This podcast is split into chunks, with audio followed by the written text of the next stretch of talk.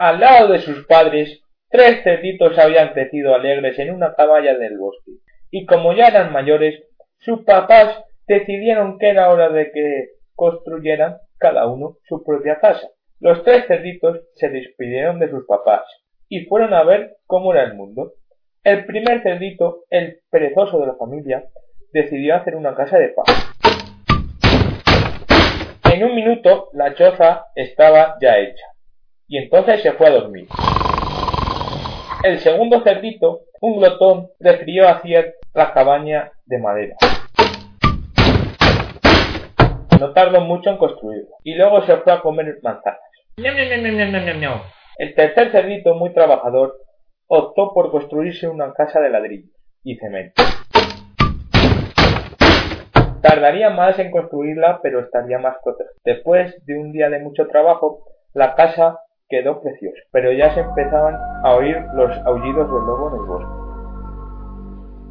No tardó mucho para que el lobo se acercara a las casas de los tres cerditos. Hambriento, el lobo se dirigió a la primera casa y dijo Ábreleme la puerta, ábreme la puerta, os soplaré y tu casa tiraré.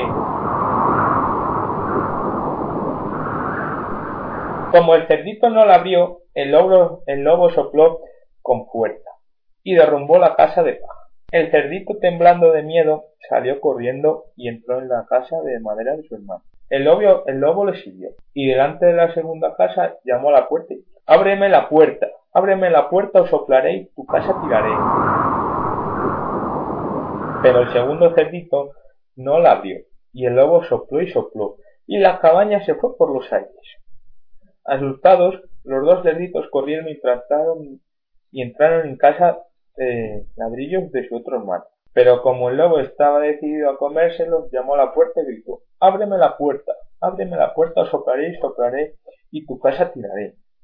Y el cerdito trabajador le dijo Sopla lo que quieras, pero no la abriré. Entonces el lobo sopló y sopló. Sopló con todas sus fuerzas, pero la casa ni se movió. La casa era muy fuerte y resistente. El lobo se quedó casi sin aire. Pero aunque el lobo estaba muy cansado, no desistía.